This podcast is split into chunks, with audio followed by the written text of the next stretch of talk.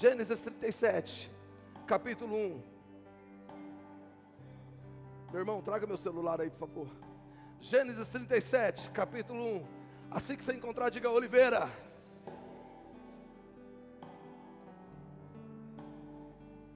Aleluia! Quem encontrou Gênesis 37? Diga Oliveira. Acompanhe a leitura, ou no teu celular, ou na tua Bíblia impressa, ou no telão. Mas acompanhe a leitura que diz o seguinte: Jacó habitou na terra de Canaã, onde seu pai tinha vivido como estrangeiro. Estou na versão NVI.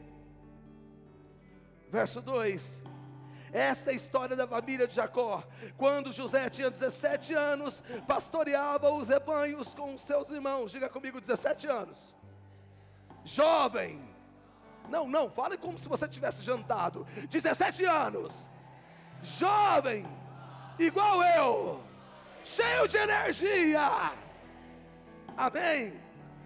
E ele, a Bíblia continua dizendo. Eu já até me perdi onde eu estava. Vamos ler o 2 de novo. Esta é a história da família de Jacó. Quando José, achei, tinha 17 anos, pastoreava os rebanhos com seus irmãos, viu? 17 anos. Você está muito preocupado em arrumar namoradinho, namoradinha? Vai pastorear, vai ganhar alma. É isso que a Bíblia está dizendo. Amém. Se ocupe mais com as coisas de Deus. Vão dançar para Jesus, vão pregar para Jesus. Viu, juventude?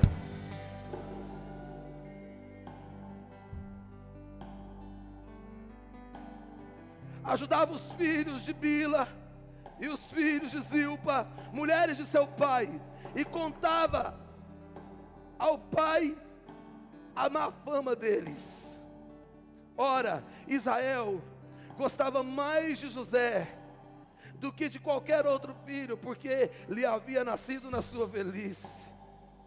Por isso, mandou fazer para ele uma túnica longa quando seus irmãos viram que o pai gostava mais dele do que de qualquer outro filho, odiaram-no e não conseguiram falar com ele amigavelmente. Verso 5 diz o seguinte: certa vez, José teve um sonho. Eita! Quando o contou aos seus irmãos, eles passaram a odiá-lo ainda mais. Ouça o sonho que tive, disse-lhe: estávamos amarrando os feixes de trigo no campo, quando o meu feixe se levantou e ficou de pé, e os seus feixes se juntaram ao redor do meu e se curvaram diante dele. Verso 8: Seus irmãos lhe disseram: então vai. Então você vai reinar sobre nós. Quer dizer que você vai nos governar e o odiaram ainda mais por causa do sonho que tinha tido. 9. Depois teve outro sonho e o contou aos seus irmãos. Tive outro, outro sonho, e dessa vez o sol, a lua e onze estrelas se curvaram diante de mim. Quando contou ao pai os, e, ao, e aos irmãos, o pai o repreendeu e lhe disse: Que sonho foi esse que você teve?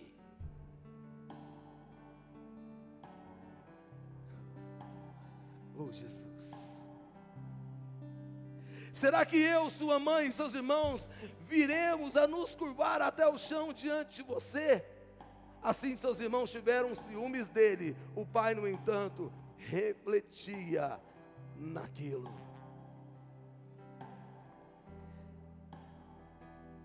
Deixa eu te falar uma coisa. O versículo 2 diz assim: Essa é a história da família de Jacó. Quando José,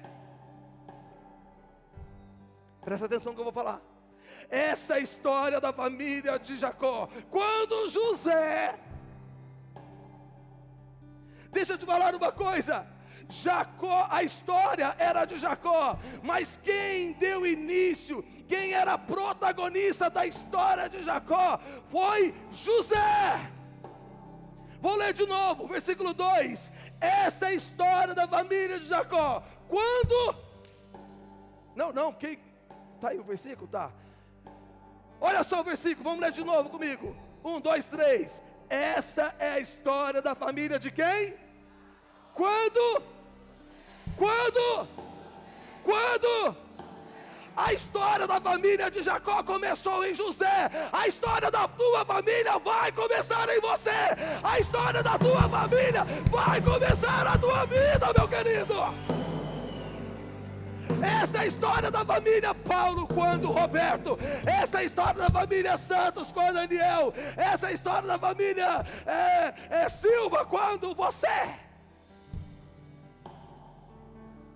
Nós temos a responsabilidade de marcar a história da nossa família. Nós temos a responsabilidade de trazer ares novos no meio da nossa casa. José trouxe um marco diferente na família. José trouxe um marco novo na família. Fala comigo a história da minha casa.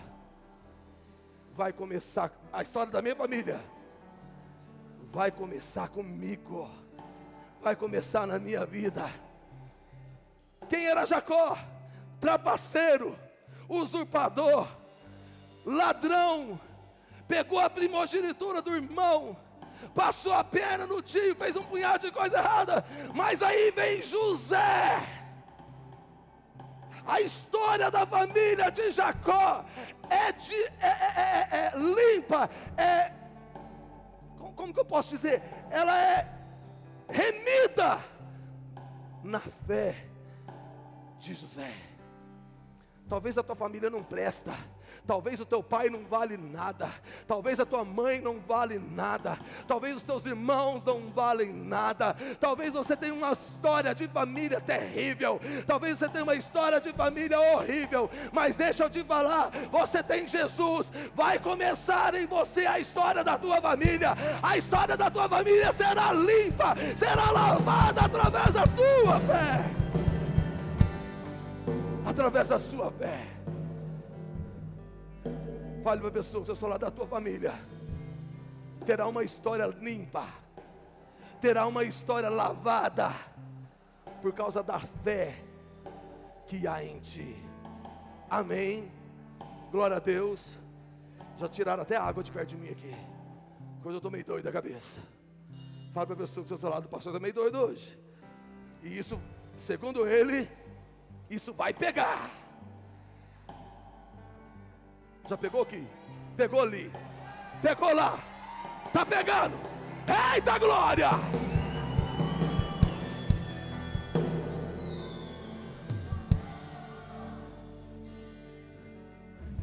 Estou pegando fogo.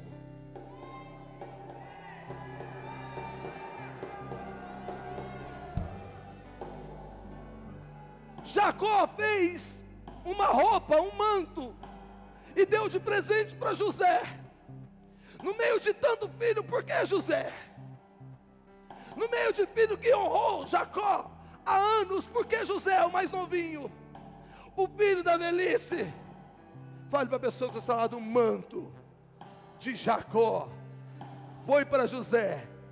Primeiro, porque ele era filho da velhice. A gente tem a mania de caçulinha, filhinho do papai, tem essas coisinhas. Mas deixa eu te falar uma coisa. O manto foi para José primeiro, porque ele era filho da velhice. O que, que isso tem a ver, pastor? O filho da velhice, ele aprendeu a dar honra ao pai já velho. Calma aí, que você vai entender. Você vai pegar. Tem alguns filhos que vão crescendo, vão crescendo, param de honrar os pais, param de ver nos pais a autoridade que eles são sobre a vida do filho. Aí vem um filho da velhice que aprendeu a pedir bênção, mãe, bênção, pai, meu paizinho querido coisa que os já grandes esqueceram de fazer. Os filhos mais velhos, às vezes, esquecem de honrar o pai. Vou falar de novo. Os filhos mais velhos, alguns deles esquecem de honrar o pai. Tem crente, ei, tem crente que conforme ele vai tendo tempo de evangélico, essa palavra a gente tem que tirar do nosso meio, está no nosso flyer aí. Depois você lê uma palavra que eu deixei aí, tem que tirar esse termo evangélico do nosso meio. Eu sou igrejeiro, aquele que foi chamado lá para fora. Eu sou igreja, aquele que foi chamado lá para fora. Tira esse negócio de evangélico do nosso meio. Chega de te, de te chamar. Você é o quê? Meu querido, eu sou de Jesus, irmão. Eu tenho Jesus aqui, ó o Espírito Santo corre na minha veia. E quando eu começo a orar em línguas, eu não sei, eu fico meio doido, eu fico meio louco, mas é assim mesmo. O filho mais velho esquece de honrar o pai. Aí vem um filho mais novo e começa a dar honra ao pai. E começa a chamar o pai de papaizinho querido. Ah, papai. Ei, deixa eu te falar uma coisa. Não perca a essência do primeiro amor não perca a essência da criança, a inocência da criança. Ei, Deus está levantando pessoas nesse tempo. Deus está levantando pessoas nesse tempo. Deus está levantando pessoas nesse tempo para voltar a honrá-lo como Deus Ele é, como Pai que Ele é.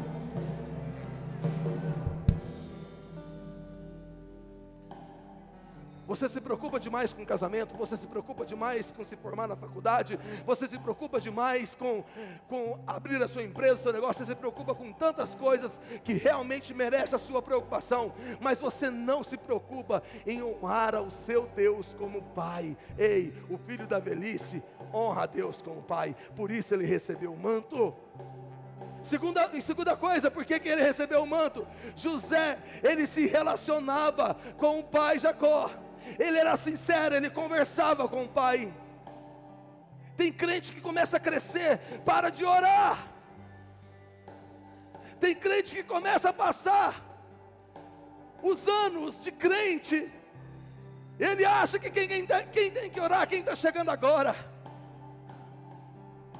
Quem está chegando agora tem que aprender como ele tem que se conservar como você se conservou, aonde você chegou. Ele tem que aprender com você como ora, como jejua, como busca a Deus e como conserva a integridade de filho.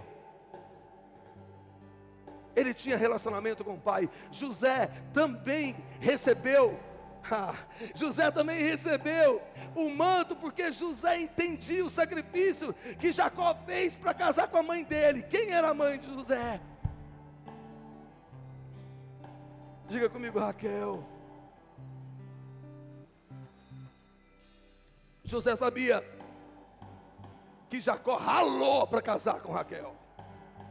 Quantos anos que José, que Jacó teve que trabalhar para casar com, com Raquel? Diga comigo, 14 anos. O dote dela. 14 anos de trabalho. 14 anos de luta e José soube honrar o sacrifício do pai. Ei, será que você honra o sacrifício do pai de enviar Jesus para morrer e derramar o sangue dele lá na cruz, para te lavar e te remir, e um dia você morar no céu? Será que você lembra do sacrifício do pai? Por isso ele recebeu o manto. Ele lembrou do sacrifício do pai. Fale para a pessoa que está ao seu lado: você quer o um manto? Ei, você quer o manto? Lembre do sacrifício do Pai. Pegar o seu único filho, por amor a você, que não valia nada. Não esqueça o sacrifício do Pai. Os sonhos de José começaram depois que ele recebeu o manto. Diga comigo, o sonho de José começaram depois que ele recebeu o manto. Seria normal, ei, olha aqui para mim, pega isso aqui que eu vou te dizer. Seria normal o pai pegar o manto novo de linho, todo colorido, e dar para o irmão, para o, para o filho mais velho, primogênito, herdeiro, seria normal. Mas Jacó pegou o manto e deu para o filho mais novo. Sabe por quê? Eu te, dei, eu te dei aqui três situações, mas eu quero te falar uma outra situação aqui, que não parte do relacionamento do filho, que não parte do filho chamar, honrar o pai, e que não parte do filho entender o sacrifício. Agora parte do pai. O pai dá o manto para quem ele quer. O pai entrega o manto para quem ele quer. O pai, ele distribui o manto para quem ele quer. Ei, para de achar que você merece e aqui, quem estava aqui não merecia. Se o pai quis dar para esse, é desse. O pai tem autoridade sobre o filho eternamente.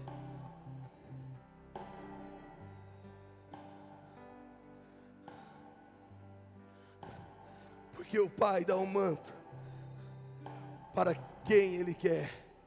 José sonhava. José teve sonhos. Quais foram os sonhos de José? Fala comigo, dois, pastor. Não, fala igual crente, dois, pastor. Fala igual o crente pentecostal. Dois pastor. Nós temos aí ó, um carioca, Claudinho, a esposa do Claudinho também está aí. Nós temos um alemão aí, não sei nem se ele está entendendo o que eu estou falando, né? Entende português? Glória a Deus, aleluia. Né? Não sei falar nem paz do Senhor em alemão para você, mas is the Lord of my brother. Vou falar inglês aqui. E tem outro lá, amazonense. E você fica aí, me passando essa vergonha na frente de um gringo? Na frente do gringo você até pode me passar vergonha, mas na frente do Pai, do Filho e do Espírito Santo não pode, meu querido. Amém. Fala comigo, quais, pastor? Primeiro sonho, ele sonhou com trigo. O trigo vem da onde? Da terra. Ele sonhou com coisas aqui da terra. Entenda isso, é importante. Ele, ele sonhou com coisas da terra. O segundo sonho, ele sonhou com sol, ele sonhou com lua, ele sonhou com estrela, ele sonhou com coisas do céu. Primeiro sonho com coisas da terra, segundo sonho com coisas do céu. Pega a visão, irmão. Primeiro sonho com coisas da terra, segundo sonho com coisas do céu. Você pode sonhar com o que você quiser, não pode é perder o foco do céu. Não pode perder o foco do céu. Você pode sonhar com Hilux, você pode sonhar com a casa lá no Aldeia do Vale, não que não presta, nos no jardins, você pode sonhar com o que você quiser, a sua casa na praia mais top do Brasil, mas não pode perder o foco do céu, meu querida. Não tem coisa melhor do que o céu. Não tem coisa melhor do que o céu e está chegando a hora.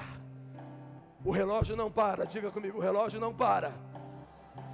Jesus, quando ele morreu na cruz, ele disparou o relógio.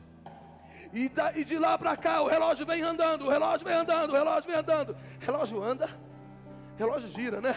O relógio vem girando, o relógio vem girando, o relógio vem girando. Vai chegar uma hora que o relógio vai despertar.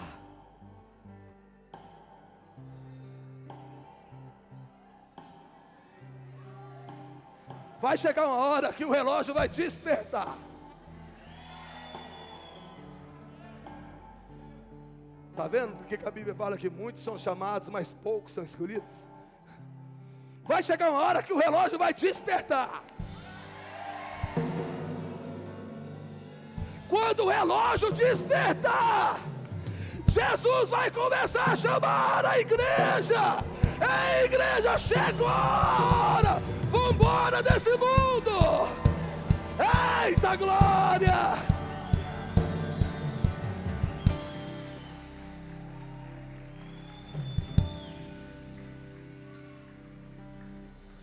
aponta o dedo de profeta e fala: Vai chegar uma hora que o relógio vai despertar.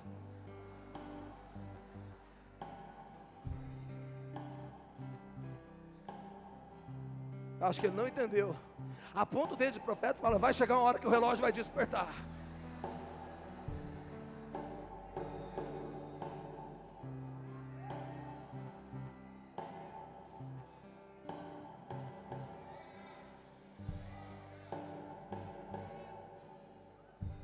Eu tenho muito problema com pessoas que ficam pensando só nos trigos, nos trigos, nos trigos, nos trigos.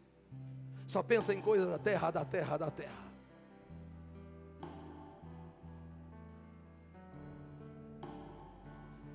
Eu estava com um cliente em Palmeiras de Goiás. Eita, falei o nome da cidade, mas tá bom, vai lá. Eu estava com um cliente. Esquece o nome da cidade. Aí esse cliente falou assim: Olha, nós vamos ter que fazer um distrato, porque o seu contrato ficou errado e você não vai ter condições mais de estar conosco. Você pode até concorrer à licitação novamente, mas não sei se você vai conseguir ganhar, porque está muito em cima. Pá, pá, pá, pá, pá. Eu falei: Tudo bem, tudo bem, tudo bem, tudo bem. Só quero fazer uma pergunta: Tem como vocês pagarem o que vocês me devem?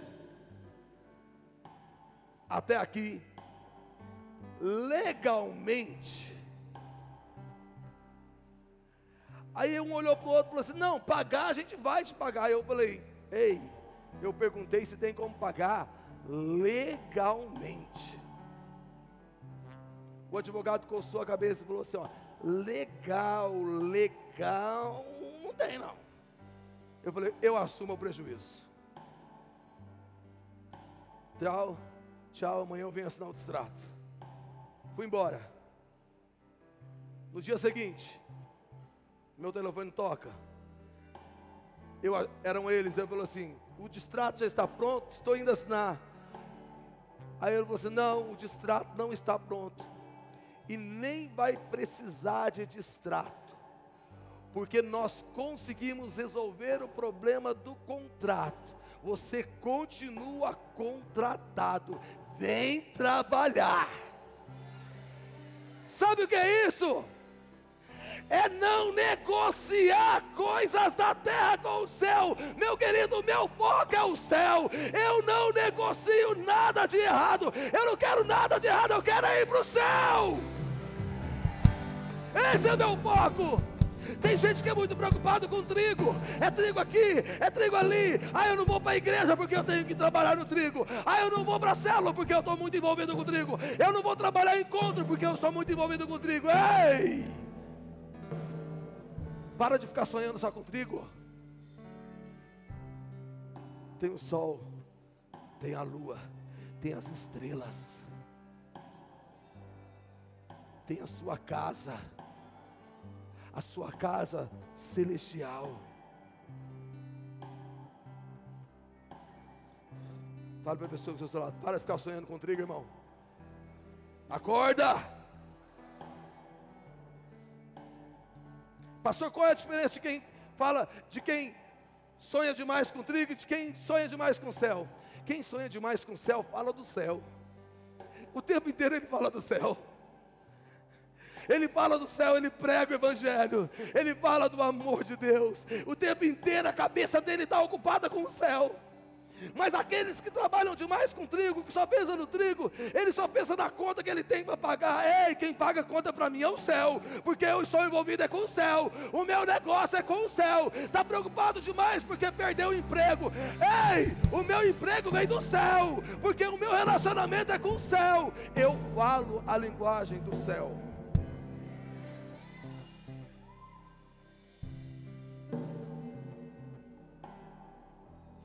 Eu estou pregando aqui. E o meu pai está neste momento internado no hospital. A qualquer momento pode dar um infarto nele. O meu telefone toca. Toda hora que o meu telefone toca, é aquele susto. Porque ele tem que fazer uma cirurgia cardíaca. Que já está na casa dos 50 mil reais e a gente não tem condições. E nós vamos esperar pelo SUS. Pelo SUS? Não, SUS é trigo. Nós vamos esperar em Deus, porque Deus é céu. Eu falo a linguagem do céu.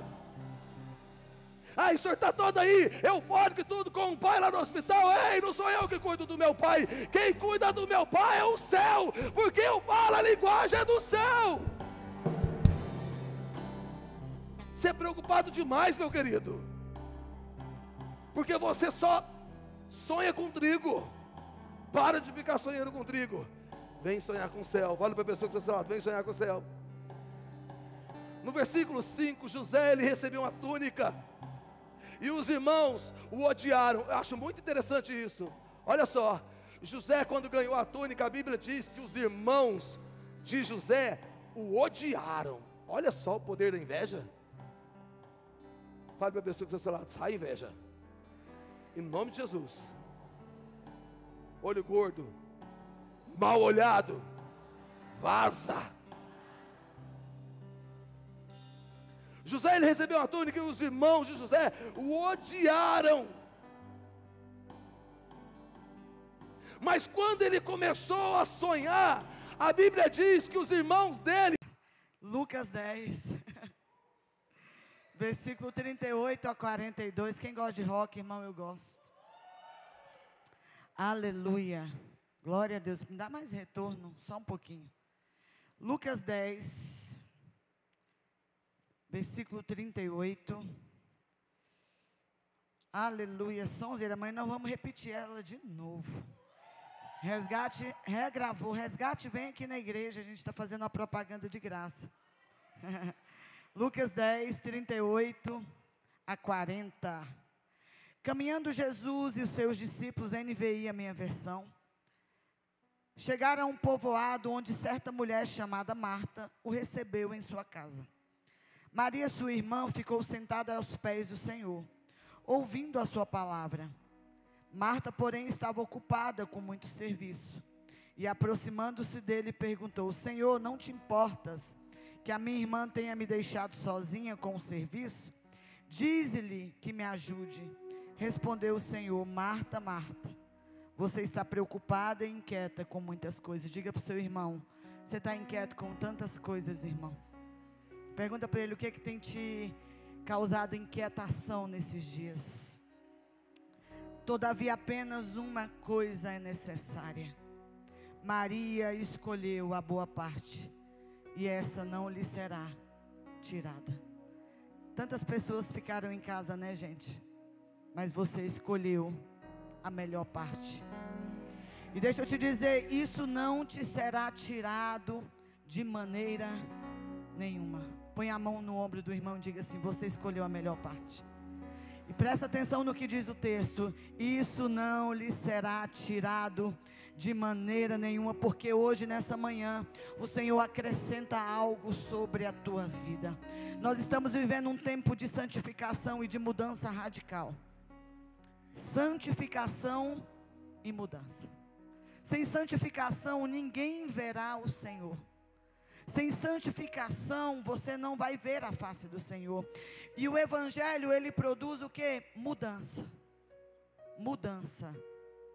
Pastora, como é que eu sei que eu conheço o evangelho? Ele provocou uma mudança na sua vida. Amém, Holanda?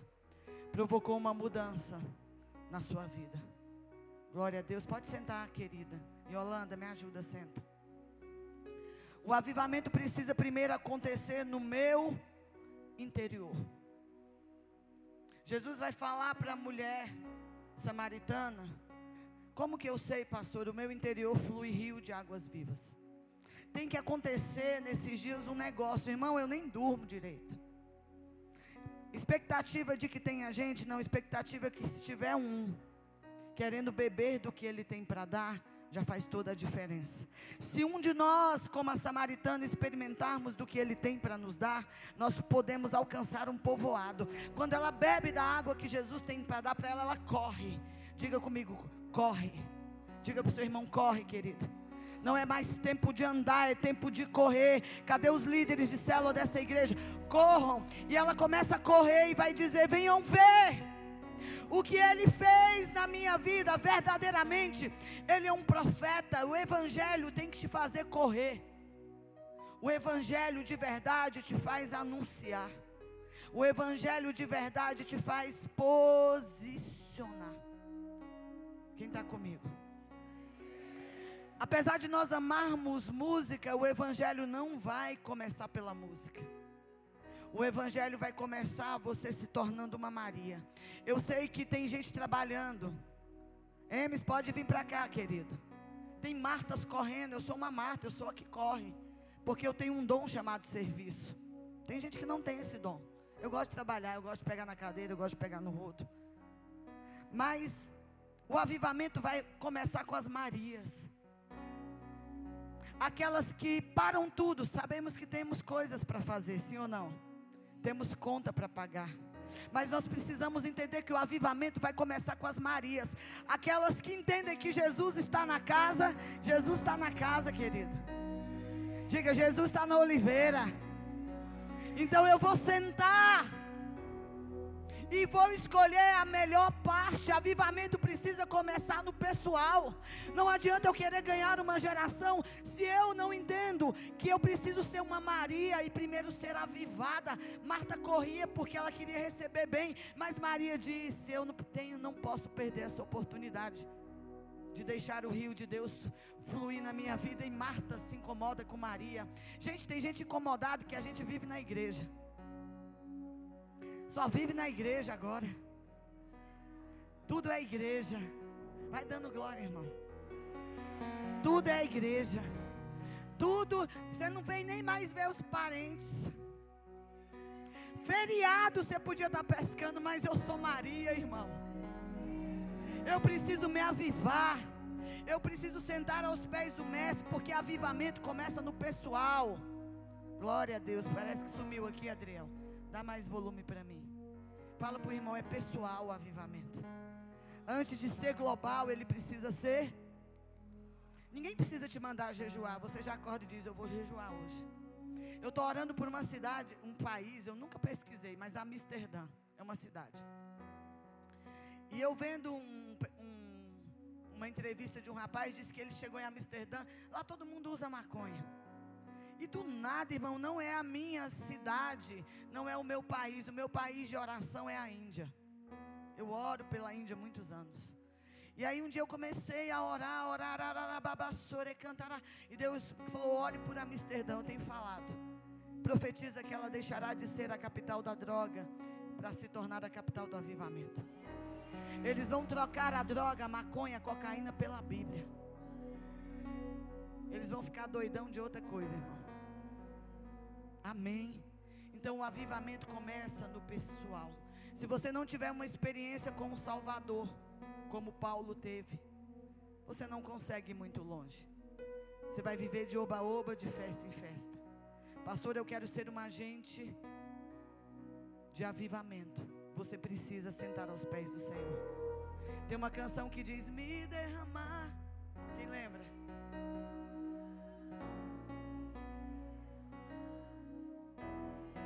Você já fez isso essa semana? Se derramar. Dizer que és formoso. Eu sou da geração do Cirilão, irmão. Que a gente se derramava e chorava para viver o que nós estamos vivendo hoje. Quando você olha para um descende, um estádio lotado, você não sabe o que passamos há 20 anos para profetizar. Avivamento começa no pessoal. Avivamento começa você fechado no teu quarto, aos pés de Jesus, dizendo: Senhor, tu és a melhor parte da minha vida, tu és a melhor parte da minha história, tu és a melhor parte, querido. E fechar o quarto nunca foi físico, fechar o quarto é espiritual. Pastor, um, um presidiário agora, se ele tiver um encontro com Jesus, aí você que me assiste na internet, se você agora ouvir a minha palavra, fechar o teu quarto e se derramar aos pés dele, avivamento virá. Pensa se cada um de nós entrar no quarto, fechar a porta e dizer: Eu estou aqui como uma Maria, Senhor. Olha para Maria que está do seu lado e fala assim: Que bom, Maria, que você escolheu a melhor parte.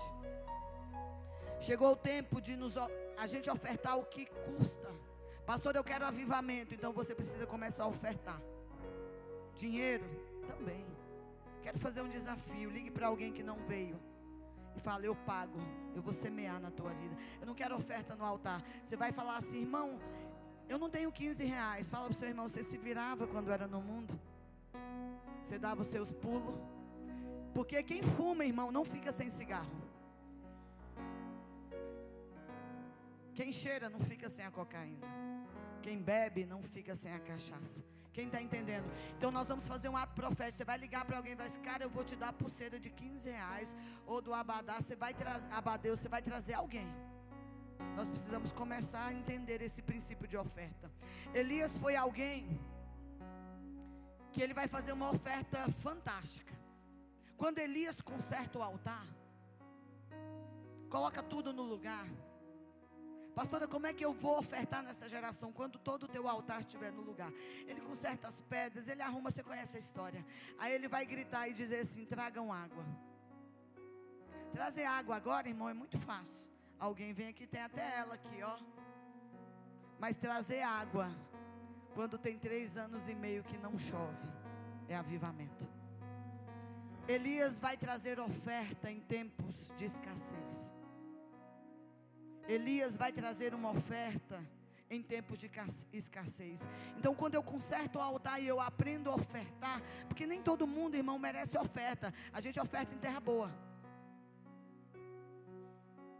E ele vai trazer, tragam a água. E ele pega a água e coloca no altar. Tinha muita gente com sede, mas ele sabe onde ele destina a oferta ao altar. E aí ele clama: o Deus que responder com fogo altar e oferta, Deus responde com fogo. E aí a, a, nação de Israel que estava na idolatria, na feitiçaria, voltado a Baal e Jezabel, eles começam a gritar: só o Senhor é Deus. Só o Senhor é Deus. Pastora, como é que eu sei que tem avivamento, tem altar, tem oferta? O fogo desce e aí a tua família vai começar a gritar: só o Senhor é Deus. Só o Senhor é Deus. Só o Senhor é Deus. Você pode dizer só o Senhor é Deus. Querido, nós precisamos consertar os altares. Não precisa às vezes você fazer nada, só consertar o altar, trazer a oferta. E a oferta muitas vezes é você. É você deitado para Deus te consumir. A oferta era um holocausto, oferta totalmente consumida. Pastora, como é que eu sei que eu estou no caminho? Você deve estar exausto. Trabalhando quando para que outros possam receber. Quem está comigo entendendo? Elias ele vai gerar, o pastor pregou aqui o avivamento de joelhos. Quando Elias ele sobe para o monte para ele gerar chuva, ele se coloca numa posição como as parteiras de Israel. É isso que diz o texto e ele vai parir um avivamento. Paulo vai dizer: Eu estou como dor de parto. Se você já pariu, você sabe o que é dor de parto.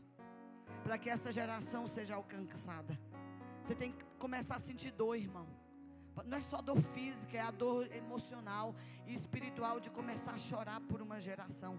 Dizendo, eu estou tô, tô chorando por quê? Porque eu já gerei, já gerei em oração, já gerei em jejum. Agora eu preciso colocar para fora aquilo que eu gerei aonde? Em evangelismo, abrindo as células. Nós estamos com dor de parto, irmão, porque nós vamos gerar 10% dessa cidade. Vai nascer! Vai nascer.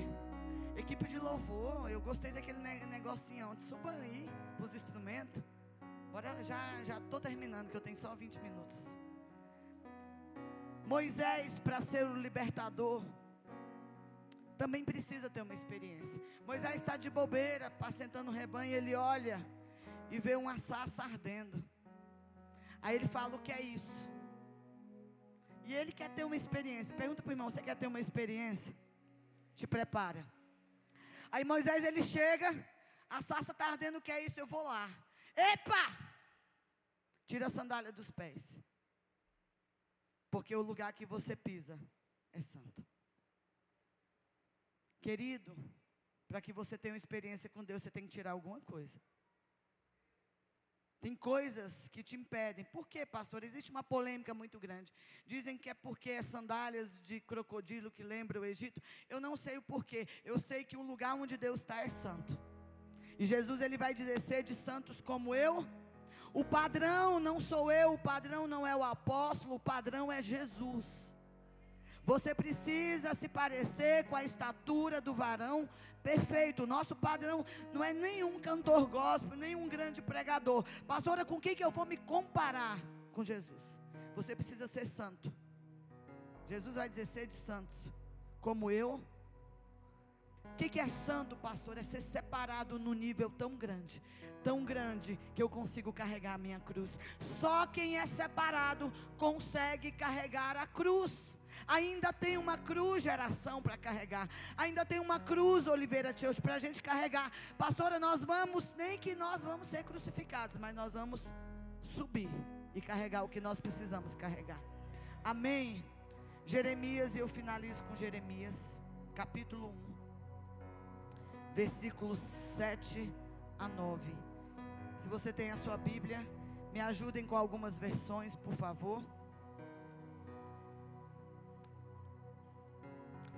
Nossa Outside Festival é a primeira conferência de jovens. Porque que você entendeu que ser juventude é dentro. Amém? A carcaça pode estar o bagaço, mas aqui dentro tem que estar renovado. Quem é jovem no espírito, diga amém. A Bíblia diz que nós vamos correr como a corça para as águas profundas. Jeremias 1, de 7 a 9. Aqui diz que a palavra do Senhor veio a Jeremias e Deus vai chamar Jeremias muito novo. No versículo 4 ele diz o seguinte: Antes de formá-lo no ventre, eu escolhi. Antes de você nascer, eu separei e designei profeta às nações. Aí no versículo 7, coloca o 6 para mim, por favor. Perdão. Mas eu disse: Ah, soberano Senhor, eu não sei falar, pois ainda sou muito jovem. Pastor, eu sou muito jovem. Eu acabei de me converter. Juventude quer dizer tempo físico. Mas juventude tem. Eu acabei de me converter. Quem acabou de se converter aqui? Pastora tem dois meses. Acabou de converter. Essa palavra é para você também. Olha o que o Senhor vai dizer para Jeremias no versículo 7. O Senhor, porém, me disse: Não diga que é muito jovem. Fale para uma pessoa aí, não diga que é muito jovem. Não diga que é muito jovem. Pastora Samuel, aos sete anos já ministrava ao Senhor.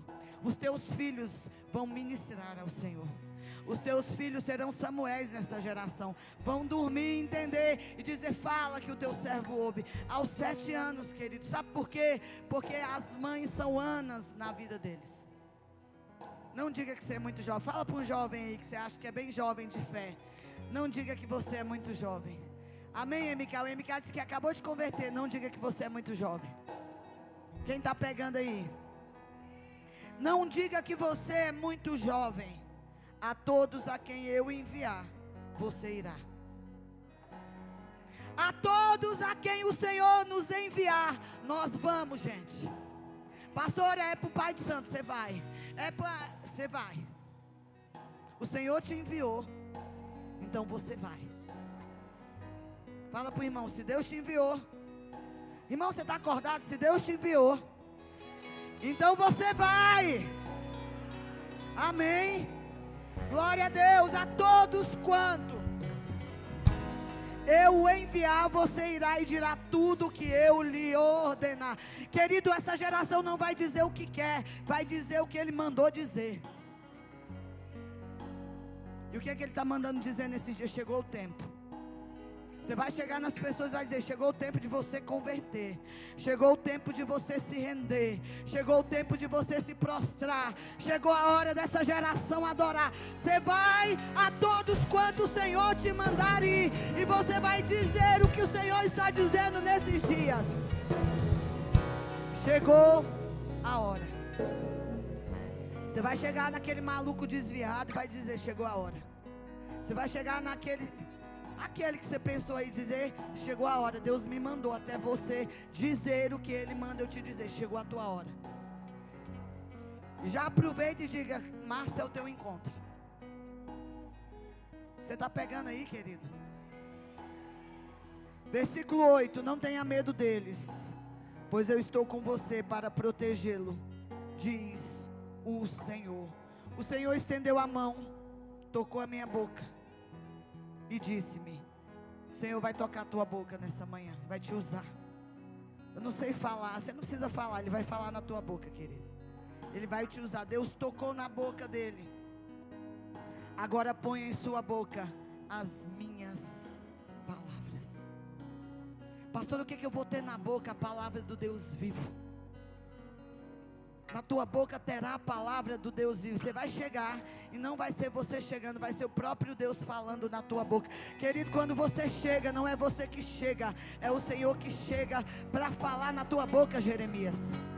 Sabe por quê? Porque antes da fundação do mundo ele te escolheu e ele te chamou e designou, não profeta só senador Canedo, mas profeta às nações. Você é o profeta, querido, levantado nessa geração. Olha para o seu irmão e diga: Veja, nessa manhã, o Senhor está te dando a autoridade. Coloca aí o versículo 9, olha só, 10, perdão. Veja, hoje eu dou a você autoridade sobre nações. Só alguns pegaram, irmão. O Senhor está dizendo essa palavra para você. Chegou o tempo de eu te dar autoridade sobre as nações. Irmão, seja louco. Na hora que você começar a falar, basura, canta, te diga, Senhor, me dá o inglês. E o que vier, tu. E fala inglês, fala espanhol. O Senhor está te dando autoridade sobre as. Irmão, você não está entendendo. Você vai às nações. Você vai aos povos. Mas primeiro você vai no canedo. Não existe avivamento. Elias, antes de subir o Carmelo, ele foi primeiro na casa do Ofe da viúva. Antes de Deus te fazer famoso, você precisa passar na casa do Ofe da viúva, querido. Pastor, eu vou às nações, mas primeiro você vai para o Canedo. Você vai abrir a célula onde Deus mandou você abrir. Nunca comece grande, querido, comece pequeno. E aí Deus vai ver a tua fidelidade no pouco. E Ele vai colocar você sobre muito. Ele está dizendo: Eu estou te dando autoridade sobre as nações. Já toma posse, querido. Primeiro Ele dá para depois te levar. Primeiro Ele unge Davi para depois colocar no trono. Primeiro Ele unge Saul para depois tirar do trono. Primeiro Ele libera uma palavra e uma unção. Eu estou liberando essa unção. Você vai às nações. Pastor, eu vou passear. Irmão, não, crente não passeia, crente faz missão. Acabou o tempo de passear. É tempo de fazer missões. Cadê os missionários? Aleluia. Eu dou você autoridade sobre as nações e reinos. Existe uma diferença. Sabe por que, que ele te dá autoridade sobre os reinos? Porque você é do reino dos céus. Os reinos serão abalados, mas o reino do Pai esse subsistirá para sempre. O Rei eterno, ele existirá para sempre. Então você vai subjugar nações e você também subjugará reinos, porque ele te fez rei e sacerdote. Aleluia. Para quê, pastora? Para arrancar. Ele te dá unção para ir lá e arrancar toda raiz de amargura não sendo arrancada. Você vai arrancar coisas, irmão. Raiz de amargura, você vai ministrar em pessoas, você vai arrancar o espírito de suicídio, eu não sei, mas a autoridade que ele te dá é para arrancar. Você entende quem já foi lá e arrancou alguma coisa? Autoridade para arrancar, recebe. Diga, eu tenho autoridade para arrancar. Irmão, eu sei que a teologia fala tanta coisa, mas é que quem é intercessor? Alguém já fez assim, chegou no peito de alguém, botou a mão e disse assim: Eu arranco. Já fez isso? Você não fez, você não é intercessor. Você arranca e você crê que aquilo saiu. Autoridade para arrancar, irmão. Pastor, eu estou com angústia. Bota a mão no peito e diga: Eu arranco. Autoridade para arrancar, para despedaçar. Vai ter lugar, irmão, que você vai chegar e vai despedaçar. Isso é forte, né? Parece que você vai destruir mais do que vai construir. Porque tem lugar, irmão, que não tem que ser consertado, tem que meter o pé mesmo e derrubar e fazer de novo. Porque a coisa é tão feia que remendar. É igual quando a gente vem pra cá. Já viu rua, rua com buraco? Vai lá e remenda três buracos, resolve. Irmão, tem que vir passar e arrancar e fazer de novo despedaçar, arrancar, movimentar. Aí eu vou consertar, vou ter dozinha. Não é tempo de despedaçar, irmão. Chegar e dizer, não tem como mais, eu tenho que despedaçar. Tempo também de arruinar. Sabia que a gente vai causar ruínas? Paulo, quando chega na cidade de Éfeso, tem, tem Demétrio. A gente vai abalar a economia. Porque, irmão, quem mexe com cachaça vai falir. Quem mexe com a droga vai falir, porque não vai ter mais consumidor. Você está entendendo? Quem mexe com idolatria, como Demétrio, vai ficar doido, porque vai ter avivamento. E o povo vão jogar fora os ídolos, vão jogar fora os livros de bruxaria, vão dizer: Eu sirvo ao Deus vivo, ao Deus de Israel. Nós vamos provocar ruína.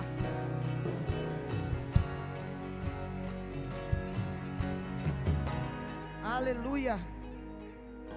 Nós vamos provocar essa ruína, querido. Amém. Pastor, eu vou arruinar, vai. Tem comércio que vai fechar por tua causa. Porque tu é maluco, tu já sai com a mão levantada. Vai fechar, vai fechar, vai, vai falir, irmão. A pornografia na nossa nação vai falir. A pedofilia vai acabar. Porque você é um agente de avivamento, Maria. Pelo simples fato de você estar aos pés do Senhor. E Ele vai dizer: destruir. Aí depois que você fizer tudo isso, você vai edificar. Você vai construir em cima do que foi derrubado. E você vai plantar.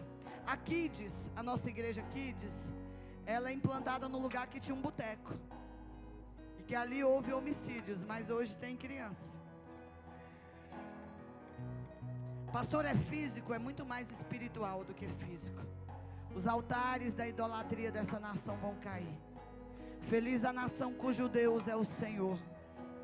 E ainda a padroeira do Brasil é uma senhora, mas ela hoje nessa manhã está destronada. E nós estamos como igreja para declarar que tudo, querido, que reinava sobre essa cidade, hoje nós vamos arruinar. Você vai meter a porta, o pé na porta do inferno e vai saquear. Se coloque em pé e é isso que nós vamos fazer agora.